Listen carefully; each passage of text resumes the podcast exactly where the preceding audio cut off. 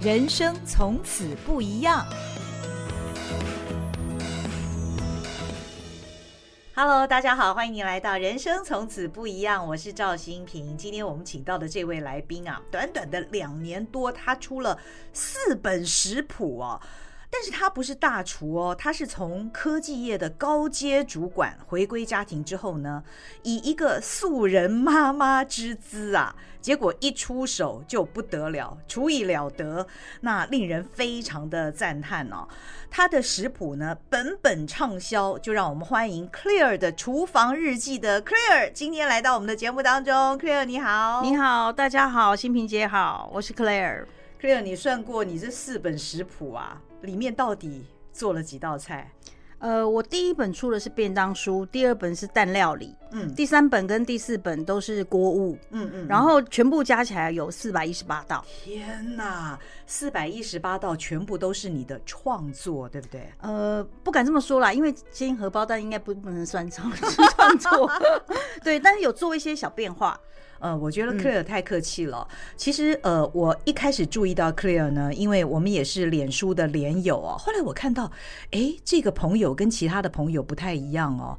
他怎么每天都在 po 便当？因为一开始他刚刚讲，他第一本书出的是便当书嘛。是。那在出书之前呢，他每天只要做便当，他就会把那个照片 po 在他脸书上，而且那不是普通的便当照哦，你可以看得出来，那个便当照这美到一个不行。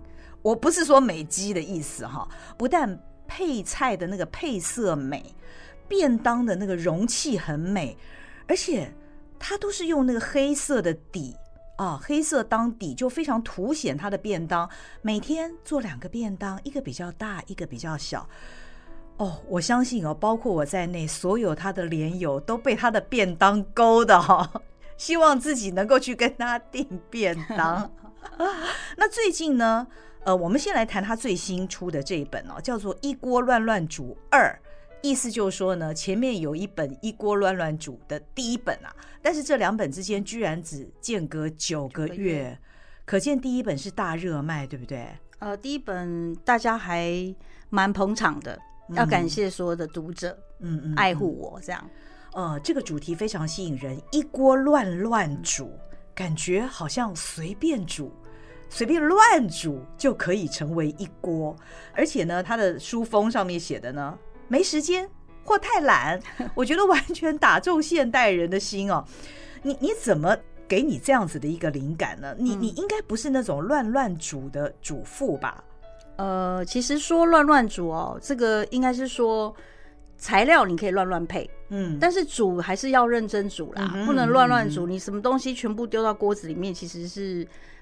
看起来不好吃，可能吃起来也味道也不怎么样。嗯，那其实我觉得啦，不管是自己或者是家人，肚子很饿的时候，都没有人想要等很久。嗯，所以我这个一锅到底乱乱煮，强调的就是省时。哦吼，那这个省时对煮的人还有吃的人，其实都是很好的对策。嗯嗯，对，真的，而且对于现代忙碌的上班族，对，哦。一锅乱乱煮，刚刚说第一本是这个没时间或太懒，那第二本我觉得他的文案更厉害哦。嗯、第二本居然写的 特级懒人版，是更懒更销魂，对，就让人觉得真的迫不及待要打开来看哦。你这个第二本里面就有八十二道的菜，嗯、而且不只是锅物，以锅物为主，但是不止锅物，对哦。对对，第一本跟第二本都是八十二道。Oh. 然后这个八十二道里头呢，其实第一本比较偏向快速锅物，嗯，就是会受到这个食材下锅的顺序。我的第一本主要是讲逻辑，嗯，下锅顺序的这个会影响食材的口感，就引起蛮大的共鸣这样子。Oh. 那第二本的话，主要呢除了可以吃得饱的锅物之外，还有一些小火慢炖的药膳锅，还有一些我们以前自己。婆婆妈妈自己的阿妈会煮的那种老的，比如说芥菜鸡锅，就是常年菜过年在吃的锅。对，然后还有不粘锅系列，就是说，比如说你要怎么样，呃，做个汉堡排，你不用太多的器具，你直接用不粘锅来一开始拌料，拌料拌完之后，直接在不粘锅上煮，煮完之后呢，你只要洗一个锅子，其他的东西你都不用洗了，就很省时。那还有就是可以用电锅来做腊八粥。煮红豆汤，因为红豆汤很难煮，通常红豆汤大家煮的时候都煮很久，都煮不好。对对对。其实用电子锅煮红豆汤很快。嗯。我有一些 pebble 在这里面。嗯。然后用传统的电锅，就是你用二十年都用不坏的大同电锅，可以做大福。嗯。好，那像这样子的话，就是这一本第二本，除了锅物之外，还有一些很简单的料理，就是可以让婆婆妈妈看到这个料理的食谱，用很简单的方式去煮，煮了。放着让它慢慢煮，我们就可以去追剧了。追剧追回来就可以吃了。我好向往这样的境界哦。那这样有没有太懒或没时间，对不对？可到目前为止呢，我看 Claire 的书哦，说实在，我也都没有自己动手煮，因为光是看他的书，图文并茂哈。我就觉得非常非常疗愈。那他刚刚讲的非常神奇，用电锅可以做大福。嗯，他这个第二本里面呢就有草莓大福哎，而且更令人想不到的是，还有什么韩式糖饼、对，日式绝饼、是五分钟火腿三明治。我看他那个里面都是一页就讲完了，我举一个那么简单，我举一个很简单的例子，比如说你想要做煎包，你可能要从面粉开始揉面团，但是我们不用，我们偷个懒，我们去买现成的蛋饼皮，或者是买现成的葱油饼皮，买回来我们把它分切，分切完之后擀一擀，然后把材料包起来，我们就拿到锅子不粘锅去煎，煎出来它就是煎包了。所以其实就是利用一些日常在超市里头或者是菜市场，我们可以买得到食材来做一些简单的变化。哎、嗯欸，你这样拿出来，小朋友看到哇，是煎包哎，好好吃哦。其实事实上它是葱油饼的皮包了。哦哦哦，就很省时间。我觉得以上大家听 Claire 这样讲啊，大家会觉得他一定是做饭做了十几二十年，有了这么一身的这个功夫，而且讲任何的这个各种菜好像都很老练呢、哦。但其实你也是。这几年回归家庭才开始做菜的耶，对，人家以前是非常忙碌的上班族，在科技业担任高阶主管，而且你以前大部分的时间在大陆，对不对？对，根本连家都很难得回的。没错，所以你到底是一个什么样的机缘，让你回归家庭之后，现在成为了一个素人妈妈、家庭主妇，而且你非常的花一走干完修完呢？其实我并不是结束了职场的工作之后才开始煮，我之前在做职业妇女的时候，我就常常下厨，只是那时候下厨没有那么多的时间。那我会觉得，呃，喜欢下厨的又煮的好吃的妈妈要有个特点，嗯，她自己本身要很爱吃。嗯，因为你你吃得出美味，你吃得出不好吃，你自己下厨来煮，你才能够判断这道菜到底好不好吃。所以基本上我是一个很爱吃又很爱煮的妈妈。那只是因为我职场的工作放下来之后，我回归到家庭开始煮了。我刚开始只是无意的，就是在。社群平台上面去 po 了一些照片，比如说像您刚提到了，我在脸书上有 po 了便当，嗯嗯、我在 IG 上也 po 了便当，嗯、那刚好就很有缘分的被出版社看到，嗯、那出版社就觉得，哎、欸，我们可以来合作看看，来写书。嗯、那其实我觉得写书跟自己煮菜有蛮大不同的，因为你自己煮菜你可以靠你的经验，哦、可是我觉得写书就像在写说明书一样，哦、因为。因为对，因为比如说你任何使用的说明书，你可以眼睛可以看得到，实体跟那个元素。可是食材这种东西，我们只能凭我们的 sense，跟我们大家共同的语言。就哎，我知道大白菜是什么，我去菜市场买大白菜。所以你是要。利用一些图片，然后跟一些步骤，然后把这个食谱写出来，然后让大家很容易理解。所以市面上有非常多的食谱，但是大家用的动词可能有点不太一样。有的人会比较优美，会用落一点盐，或者是可能加添加一点盐，添一点盐，或者倒一点盐，下一点盐都可以。但是你的食谱要有自己的个人特色。我就是最普通的妈妈，就是我讲的都是。加一点盐，倒一点盐，每个妈妈都听得懂的。我就是用这种语言来写我的食谱。哦哦哦。不过当时其实也是有一个机缘，对不对？你是因为从女儿的所谓的暗黑料理，对，没错没错，让你心生罪恶是吧？对，心你真的记性很好。其实当初是因为，因为我有两个女儿嘛，我小女儿当时在念高中的时候，我因为我都很忙，所以我家里面的呃。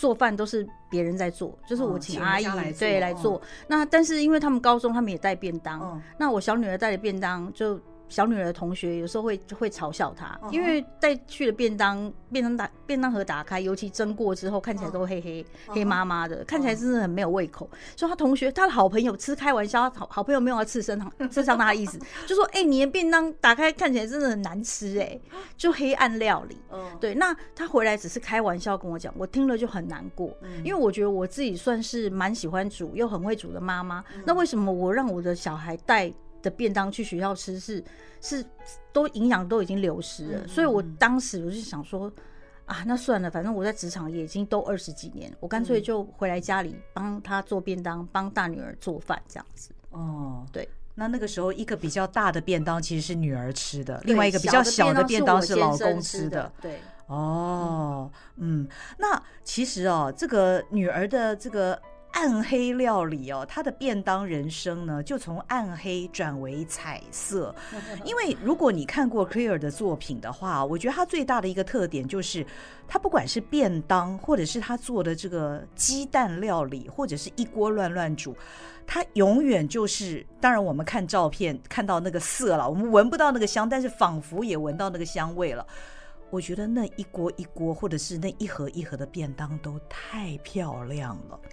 嗯，你太厉害了！我觉得他除了会煮哦，他的那个拍照功夫，我我举例哦，他这个一锅到底乱乱煮呢？他每一道啊，里面至少十张照片，一张当然就是那个完成品啊，最漂亮那一张已经完成的。另外呢，每一个工序他用九宫格，非常仔细的从切开始哈，一直到入锅什么什么的。哦，我我光想象你在厨房，我觉得你这样会不会太忙啊？因为你又要 煮又要拍照。说实在话，其实素人作家，尤其是素人的食谱的作家，是蛮辛苦的，嗯，因为我们必须要自己在自己熟悉的环境里面去完成每一道菜料理的食谱的这个作品。那你不可能去租一个摄影棚，因为如果你租一个摄影棚的话，你就必须搭配摄影棚的节奏，你可能就是一天就要煮出很多的料理来。那我们这个。节奏上是不太一样的，就是我们自己找我们自己有时间，然后跟有食材，我们来来做这个料理，做完之后来拍摄。那步骤图的话是要很清楚的，让读者很知道说每一个步骤到底要怎么下锅，然后也要有个对照比，就是什么材料长什么样子。因为我我我没有办法预防我所有的读者，他他都知道我讲的东西是什么。比如说我说哎蒜，那蒜到底是长长的。一根蒜还是蒜头还是什么？Oh. Oh. 对，所以你这个照片你都要拍得很清楚，让读者知道这是什么东西。Mm -hmm. 那在厨房里面，呃，我们在做每一个步骤的时候，我们就要记得去拍。然后你脑袋里面就要有个想法，要有个计划，oh. 你的步骤要怎么写，oh. 所以你要怎么拍它。Oh. 对，所以嗯，我觉得嗯，也是一个企划工作。Oh. 你你拍了很多，可是你到时候步骤可能。他并没有很清楚的表达出来，所以你在拍的时候，你就要很清楚你要写什么步骤。嗯，所以拍完之后跟煮完一道菜之后，再加上主图以后呢，你填写这个步骤的时候，你就要清清楚楚按照你的图图来写。嗯，这样子大家才看得清楚。你该不会做每一道之前，你都先写个计划吧？其实老实说，并没有。哎，嗯，我觉得这个是熟能熟能生巧了，就是自己已经呃在脑袋里面转的思维已经是。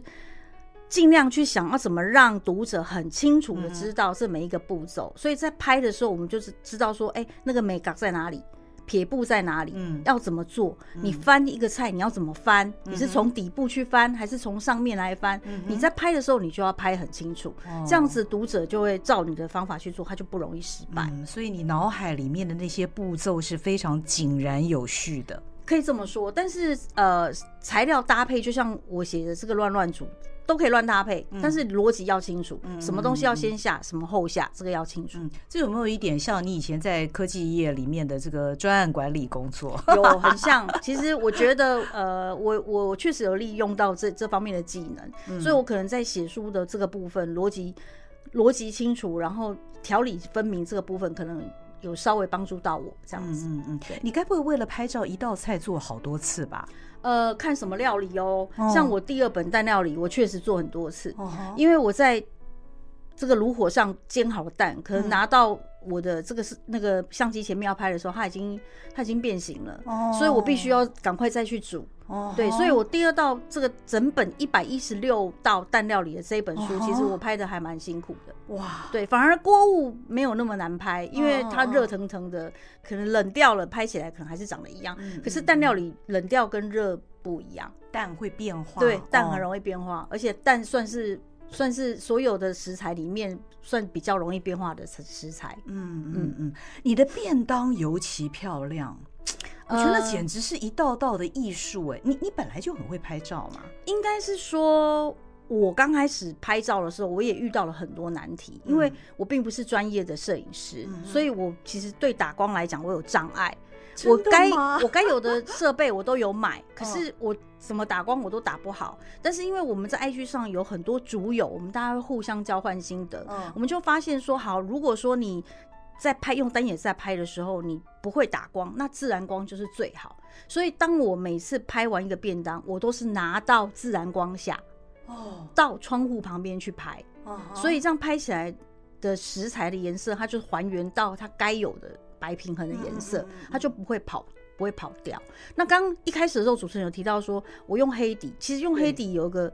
呃，其实有一个算是一个偷吃布，因为黑底它其实蛮能衬食材原来的颜色，uh huh. 你就不用去修图或什么。因为我的所有的照片我从来不修图，哇，因为我不会修，我并不是我不愿意修，是我没有，我不是这个专业，我也没有学，所以我不会修。后来我就发现，在太阳光下、自然光下去拍摄，然后用白底或黑底来做背景的时候，其实拍出来的颜色是好看的。而且你用单眼相机，对，那其实第二本。就因为为了要，嗯，怎么讲，就是有一些变化，所以我的因为蛋料理比较单纯，它全部都是蛋，嗯、那黄色的要有一些变化，所以我用了不同颜色当衬底，嗯，所以第二本就非常难拍，嗯，因为它很容易被背景颜色拉走。对，你还要配色对，对，所以第二本就是拍的很辛苦，这样子。哇，这个专案不得了，嗯，嗯，而且我还从 Claire 的，我我之前在呃我的另外一个广播节目当中访问他的时候，他还教我一个专有名词哦，叫做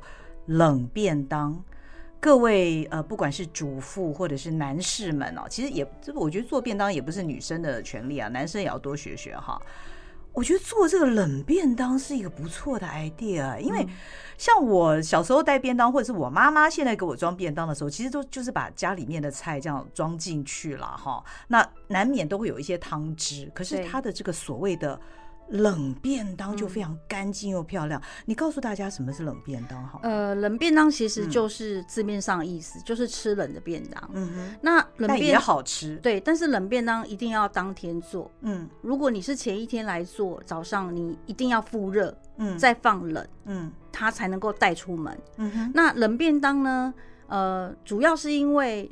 它的所有的菜色会维持它原来的风味，嗯，因为你没有进蒸箱，你也没有进进微波炉，嗯，那你进微波炉，你一加热的话，它每一种菜的的香味它都会跑出来，嗯，那你你觉得你可能觉得这样香气跑出来很好吃，但是每一种菜色它都有自己的香味，哦，那在微波炉里面它。味道就会混了，所以你拿你拿到热食便当来吃是好吃没有错，但是味道就没有像原来烧出来的味道是各个独立的味道。那冷便当它最大的特色就是你烧完之后那道菜色的味道是什么味道？那你便当里面有四道菜，那四道菜就是那那四道菜的味道。只是说我们台湾人可能吃冷便当觉得不习惯，那但是其实你去外面买一个便当。到你开车回到家，或是骑机车回到家，哦、打开来吃那个便当的时候，我看八九不离十也是冷的了嘛？嗯，而且比较不好吃。对，所以基本上我觉得吃冷便当没什么大不了，顶多就是喝点茶，嗯、或者是泡个。那个现在有很多即时冲的汤，对对对，对，泡一碗来喝。其实我觉得这样吃营养又卫生。但是你做的冷便当其实是强调那个做好的菜那个风味是不会改变的。对，刚刚有提到一点，它不能有汤汁。嗯、因为如果说你把每一道菜的汤汁全部放到里面，嗯，呃。这样子你的饭就会糊糊黏黏的。嗯、那当然你说不能有汤汁，那像咖喱可不可以？咖喱也可以。嗯嗯嗯、那只是说你在装便当的时候，你要做一点动，就是功课。比如说你要弄一个隔起来的那个菜盘，就是放在里面。嗯、现在便当很多、嗯、很多小物啦，嗯、你可以就是很多地方都有在卖，像大创就有在卖了，嗯、就是一些小物，然后你用一个小盒子放在里面，然后你把咖喱装在里面，或者你手比较巧一点，你也可以用烘焙纸折一个小盒子，然后把这个咖喱放在里面，那一样有汤汁，你一样可以吃咖喱饭。哎呀，这些小细节就是大家可以听得出来，Claire 是。多细心呐、啊！我觉得你的家人好幸福哦。可是你的女儿里面为什么有一个是奥克，而且是奥克协会会长呢？呃，其实其实那是我大女儿啊。我我她一直都不承认她是奥克协会会长。她在我第一本书《一锅到底乱乱煮》的第一本里面，她有帮我写序；第二本她也有帮我写。她第一本就强调很清楚，她说她永远都不会承认她是奥克协会会长。那事实上，我为什么？会调侃他是奥克协会会长，因为他自己本身也很喜欢煮，嗯、他自己会去看食谱，他也会做料理，然后他对味道的搭配还有食材搭配，他有很多自己的看法。嗯、所以有时候我煮一道菜出来，他不会全盘接受，他有很多意见，对他有很多意见，所以我觉得他是我们家最挑嘴的。这个菜只要他看得到他原本长的样子，比如说鱼，看到是一条鱼，他就不敢吃。比如说鸡头，他也不敢，就是看到鸡头他就不敢吃鸡肉。他就是一个呃，对某些食材跟一些调味料挑剔的人。那结果我在 IG 上面称他是奥克协会会长，我就引起了很大共鸣，因为很多家家户户的都有，对，大家都有会长，还有会员，对，所以基本上我觉得家家户户都有一个。或多或少都有一个这样的小孩，或是有一个这样的另一半，嗯、就是对有一些食材蛮挑剔。但是我觉得我就是跟一般家庭主妇一样，并没有什么区别。嗯、那只是说这个孩子有没有变成我就是更会煮菜的动力？那也倒是没有。但是我会为他克制他喜欢吃的东西。哇、哦，真是太幸福了！那他看到妈妈这样子每天煮煮煮、拍拍拍，是不是也激起了他自己下厨的这个？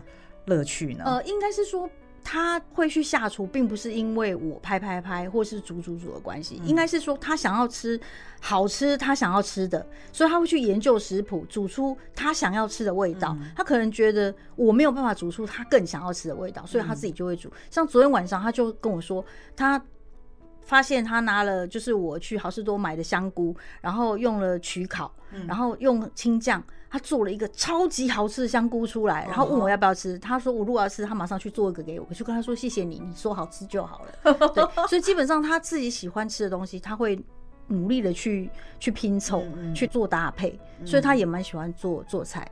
嗯，你觉得你过去在这个科技业担任高阶主管的这个生活，嗯，跟现在你成为一个主妇啊，煮东西的煮，而且一天到晚煮不停，而且这么甘愿煮，你觉得这个人生的味道上有什么不一样吗？我觉得这个最大的差别哈，首先是人接触的人，嗯，接触的人有很大的差别，因为以前大家都做生意嘛，哦、那呃，现在的话就是不一样，现在就是。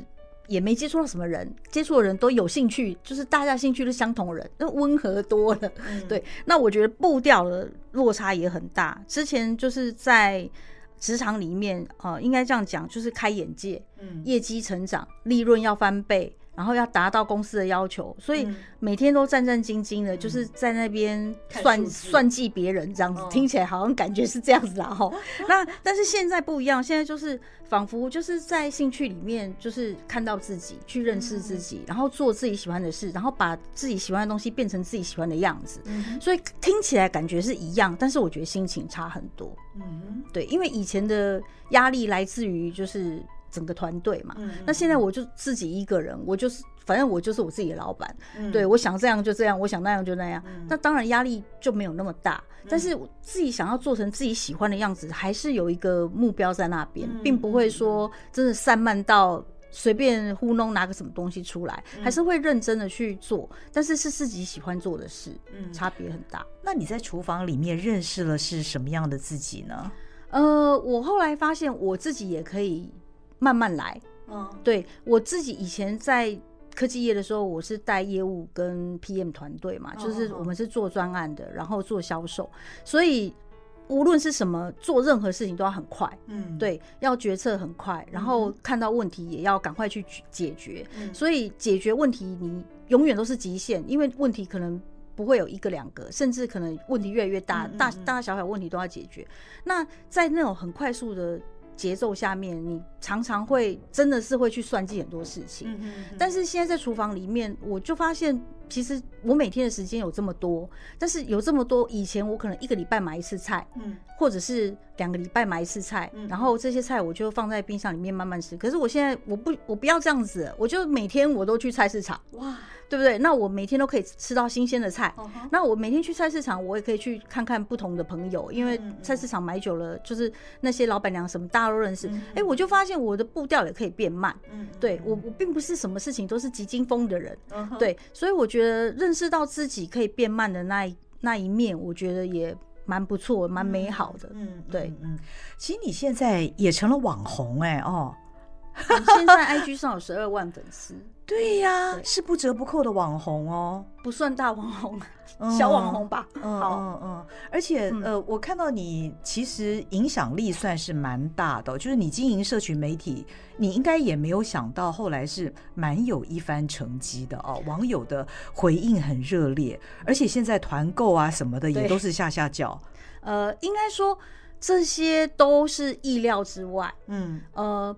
包括就是业配跟团购，嗯、我们这个就是回来讲说，哎、欸，经营了这个自媒体之后，有有什么样不同的花朵开花了？嗯，那其实我在一开始经营的时候，我也没有想过业配跟团购这件事情。那业配我是几乎不业配的，嗯、因为业配的话，通常是利用自己的版，嗯、然后去促销一些商品嘛。嗯、那我觉得这个东西跟我之前在卖东西很像。哦，oh. 对，所以我其实不太想要给自己这样的压力。OK，对，所以我没有在夜配。Uh. 但是团购呢不太一样，uh. 因为我通常团购我比较不像其他的团购主，就是专业团购主，他可能会去跟很多不同的厂商去谈一些团购方案。Uh. 我不是，我团的东西都是帮朋友。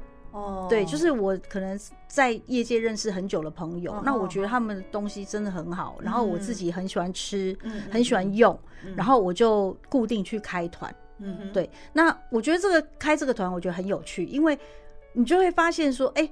回购的人都是就是都会回购哦，就是相信我的人，他就是会跟着回购。我开补货团的时候，他就会来开补货了，他就会来补货了。所以这个东西也蛮有趣的啦，就不不仅仅是利益而已。有时候我觉得主有主到最后变成你是别人信任的人，那种感觉我觉得也蛮好的。嗯哼，我们这集播出的时候，其实下个星期就要过年了。是你家吃的年菜应该不简单吧？虽然你们一家也是四口嘛，嗯、对不对？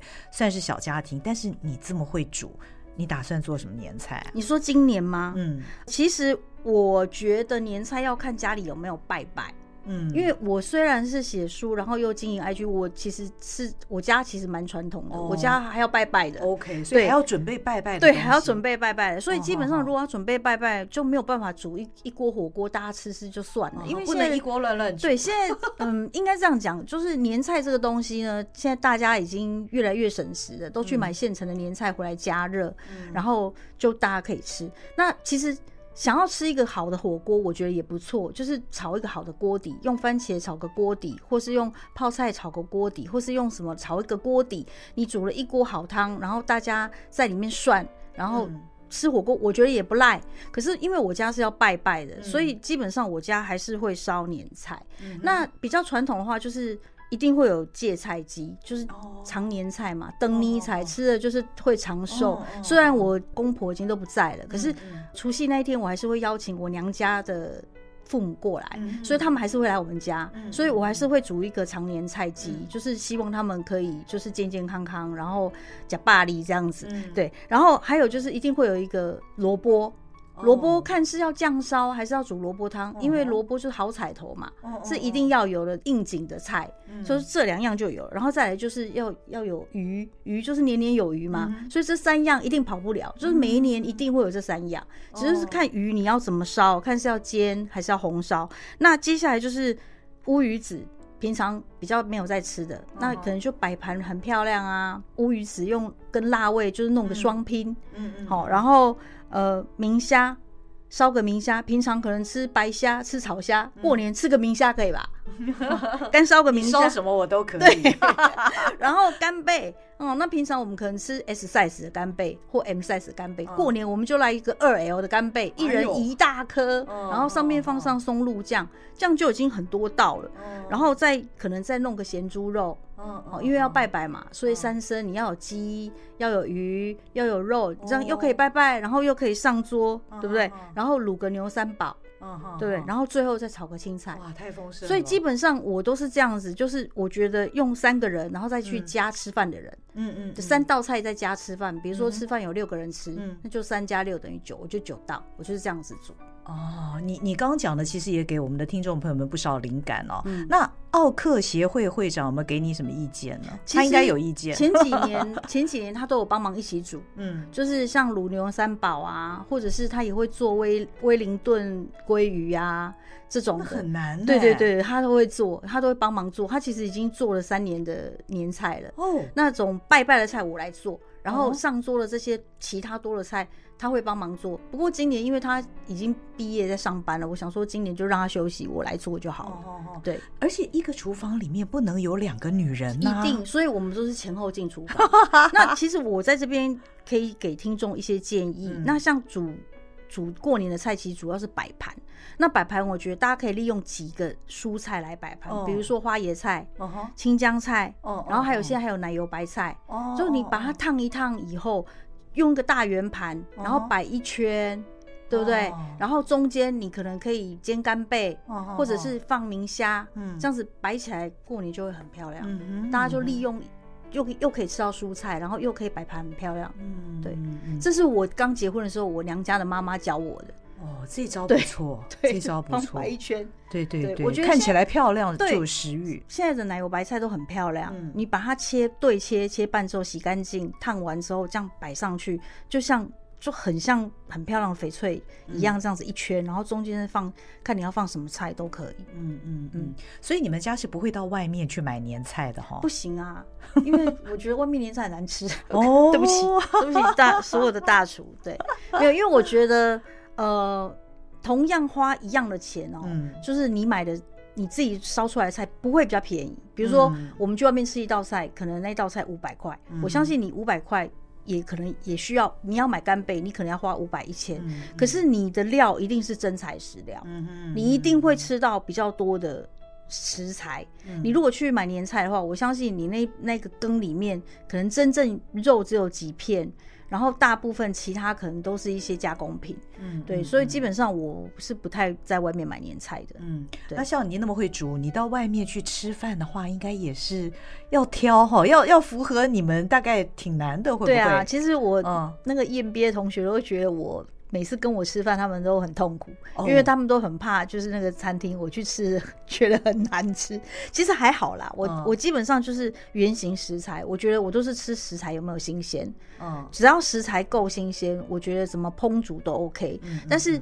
嗯，我常常有一个自己会给自己就是 一个一个概念，就是那个越味道越重的菜，其实基本上它可能就是食材的新鲜度不够，哦，它才会用很多调味料。嗯哼，对，你来自科技业哦，科技业很讲创新。对，你现在做菜其实也是一天到晚都在创新嘛，对不对？不然你怎么可能两年多四本书，然后这么多菜色？嗯、呃。我觉得，呃，在所有的产业里面，我们都会提到专利这两个字。嗯，比如说创新，我们就会提到专利。嗯嗯。可是其实菜谱是最没有办法用专利去 lock 住这个创新的，因为很多菜色。大家都是从古代就就是一直煮过来的，比如说像我们刚刚讲的那个芥菜鸡，嗯、或者是麻油鸡，嗯、古代就是一直这样煮。嗯、你就是你的阿嬷的阿嬷就是这样煮的，所以没有什么所谓的创新。嗯、但是我在第二本的这个婆婆妈妈锅里面呢，我就会在这些菜色里面加一点东西，比如说麻油鸡，我就加了马铃薯。我就发现马铃薯跟麻油鸡一起煮，马铃薯也很好吃。尤其它可能泡过汤汁之后，马铃薯有麻麻油的香气。好，所以我就会在一些很传统的菜色上面做一些变化。对，那比如说我烧那个烧酒虾，那我可能就不单纯只有烧烧酒虾，我里面就放一些杏鲍菇。这些婆婆妈妈历史传下来的这些菜色。我们还是可以有一些变化，哦、只是说我们加的东西要合理，嗯、要符合逻辑。嗯、那菇类其实是很好用的，嗯，很多地方都可以放。嗯，对，我觉得这个你只要逻辑清楚了，其实我觉得要变化菜色并不会很难。嗯哼，对，嗯，那两年多已经四本食谱了，嗯、今年啊，全新的一年刚开始，你今年有什么样的做菜或者是出书计划吗？呃，出书计划可能目前还没有啦，因为基本上我们在写书的时候，我们都是会跟出版社编辑做一番讨论，嗯，来看我们是定调要做怎么样的主题，然后再从这个主题里面呢，作者他会去列出他想要写的菜色有哪些，然后我们再经过一番讨论，哎，觉得这个东西最后我们要强调的是什么，然后把这个书呈现出来。那因为我。我其实已经算是两年多之内出了四本，已经算是非常多产。对，已经算非常多产了。那今年其实我想要先先，目前是没有什么特别的想法，除非又又有想到什么，我们才会去讨论。嗯、那我觉得写书这个东西，就像我刚刚有提到了，它必须要呃用很清楚的逻辑观念去写出一个写、嗯、一个说明，对，然后让读者很清楚。那我觉得。写书的人呢，不但就是你自己的思维要清楚之外，你确实是创意也很重要。嗯、因为如果你的菜色是每一本书里面都很容易看到的话，嗯、其实大家买回去就会觉得 好像被骗钱。哎、我买了这本书怎么里面这些菜我怎么都认识？我本来就都会煮了，嗯、所以基本上我觉得创意，然后再加上写写的这个逻辑，我觉得这个这两个要并，就是要都要有。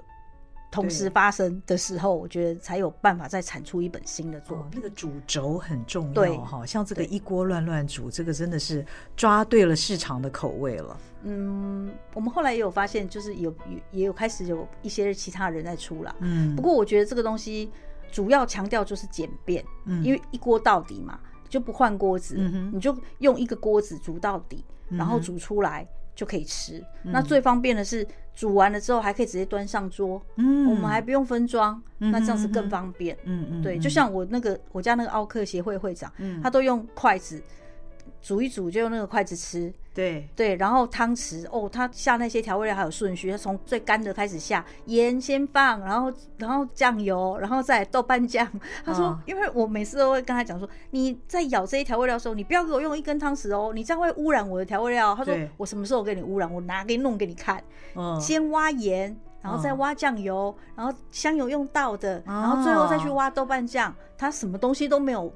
对对，很聪明，用一根汤匙就好，然后他洗碗洗的比较少，然后最后那个汤匙才可以拿去吃，哦、吃完再洗，从、哦、头到尾一双筷子一一个汤匙，然后一个锅子。嗯，这个奥克协会会长在《一锅到底乱乱煮》的二啊这本里面写的序非常非常的有趣。他批评妈妈做菜的方式，因为好像把厨房搞得这个，因为妈妈总是用非常多的这个工具嘛，对不对？但是他就是非常精简的、非常精准的可以完成哦，非常有趣。那当然，我觉得其实出书是其次啦，主要是做菜这件事情，它已经变成你的一个生活乐趣，而且你现在不能一天不煮了吧？呃，我的家人也很挑嘴，嗯，他们也不喜欢吃外面，嗯，因为同样的意大利面在家里吃，里面可能有好几颗干贝，嗯、然后有很多只虾子，嗯、可是去外面吃，可能两只虾子配一个干贝，对，就没了，对，所以基本上我我的家人也不喜欢吃外面，他们也喜欢在家里吃，因为冰箱的食材，我我。冰箱一直都会有食材，所以如果他们想要吃什么，我随时都可以拿起那些食材出来，然后解冻啊，然后就可以烧。所以基本上我每天一定都会开火，嗯、只是说每天开火煮些什么东西。早餐是一定会做的。哦、对，我正想问你，从早上就开始吗？早餐一定会做。我每天早上五点多起来就会做早餐给我先生吃。哦、对，因为我先生七点多要出门，所以我五点多就会先起来做给他吃。然后我我现在因为现在比较闲一点，所以我还会会回去睡一下回笼觉。对，那之前我女儿还在念高中的时候，那是回笼觉是绝对没有办法的。早餐做完就要接着做便当了。哦，对，所以就很忙。然后对，那中午的话，因为都我一个人在家嘛，所以中午我我基本上我都是吃一些青菜啊，比较清淡的。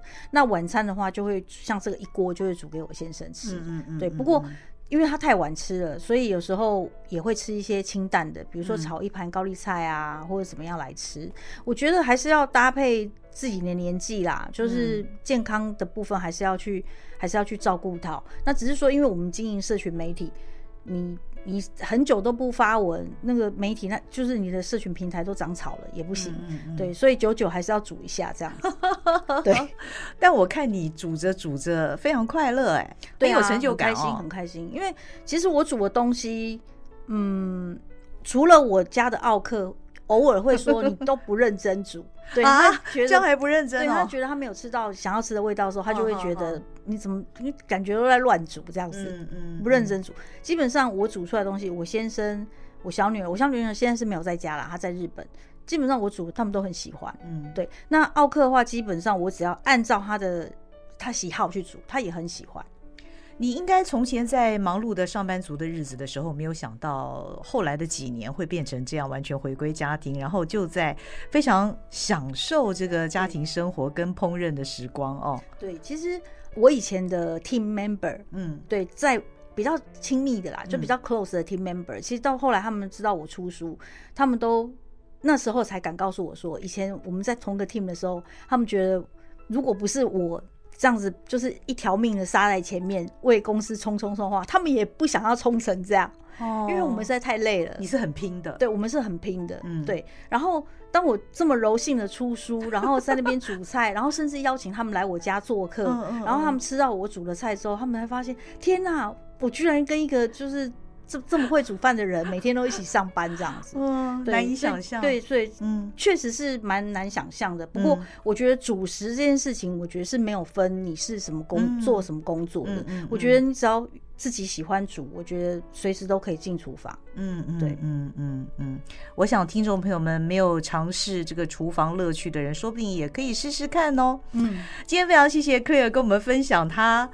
进了厨房之后，完全不一样的人生，还有他的烹饪的心得。嗯，非常谢谢你，谢谢，谢谢，也谢谢你的收听。那下个星期过年我们会停更一周啊。那在这周的时间里面呢，可以好好的万味 Claire 刚刚跟我们分享的他怎么煮菜，还有他的年菜，说不定也会给你一些灵感。那非常谢谢您的收听，我们下回见，拜拜，拜拜。